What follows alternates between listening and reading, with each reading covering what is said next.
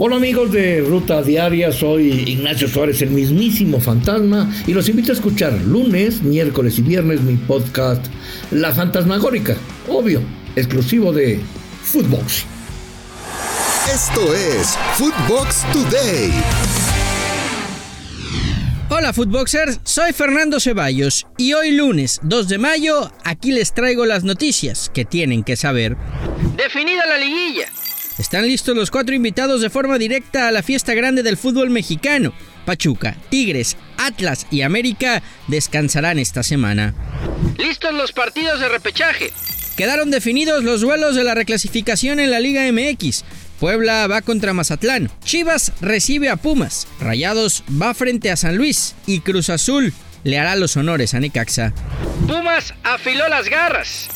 El club de Universidad Nacional derrotó 2-0 a Pachuca, con doblete de Juan Ignacio Dineno, para así meterse al repechaje que disputará el próximo fin de semana. Antes jugará el miércoles la final de Conca Champions contra Seattle. Habló al respecto Andrés Lilini. Es llena de orgullo, a veces lo podemos hacer, otras veces no. Pero lo más importante es de que nos animamos a poner a los chicos porque confiamos en ellos en partidos determinantes. No es la primera y segunda fecha del torneo. Cuando yo hablaba de consolidación, es este tipo de partidos para ellos.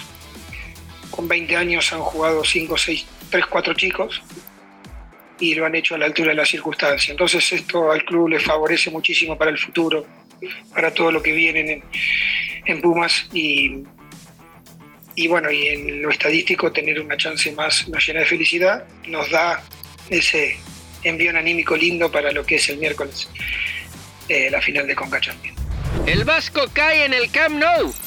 El Barcelona derrotó 2 por 1 al Mallorca y de esta manera el equipo del Vasco Aguirre sigue en la pelea por no descender a la segunda división, pues solo tiene un punto de ventaja con el antepenúltimo lugar que es el Granada. Habló Javier Aguirre al respecto. Somos honrados, nos entregamos a lo que jugamos y, y ya vendrá otra final, nos quedan cuatro. Y esto dijo Xavi Hernández es, importante, ¿no? Rehacerse, ¿no? Ya ves el 3-0, ya ves que el partido quizás está sentenciado a falta de, un cuarto de hora, 12, no sé, 14, 13 minutos, no lo sé. Y al final ves el partido sentenciado, sentenciado y de golpe y porrazo el Mallorca pues se lo cree otra vez, ¿no? Y nosotros bajamos, bajamos los brazos un poco, ¿no? Ahí tenemos que estar más, más fuertes mentalmente. Santos cierra con victoria.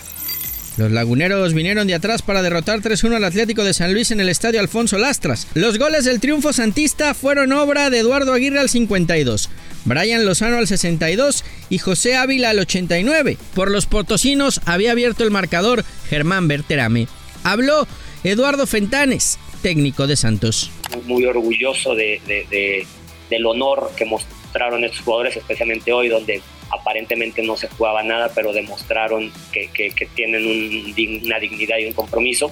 Entonces, satisfecho no, Mariana, pero, pero pues también con la sensación de, haber logrado los, los, dos objetivos estos que se nos presentaron. Milán se acerca al Scudetto. Los Rossoneri están muy cerca de romper con la sequía de 11 años sin título en la Serie A, luego de vencer a la Fiorentina 1-0 y mantener la ventaja de dos puntos sobre el Inter, que también ganó.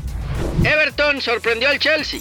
El conjunto de Merseyrail derrotó 1-0 a los Blues en la Premier League. Esto combinado con el triunfo del Tottenham a Leicester los pone en riesgo de caer en puestos de la Europa League.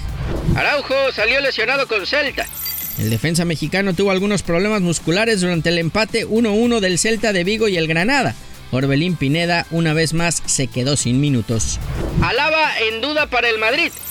El defensor austriaco no ha entrenado con el equipo en los últimos días por unos problemas musculares y se podría perder el juego del próximo miércoles ante el Manchester City en la Champions.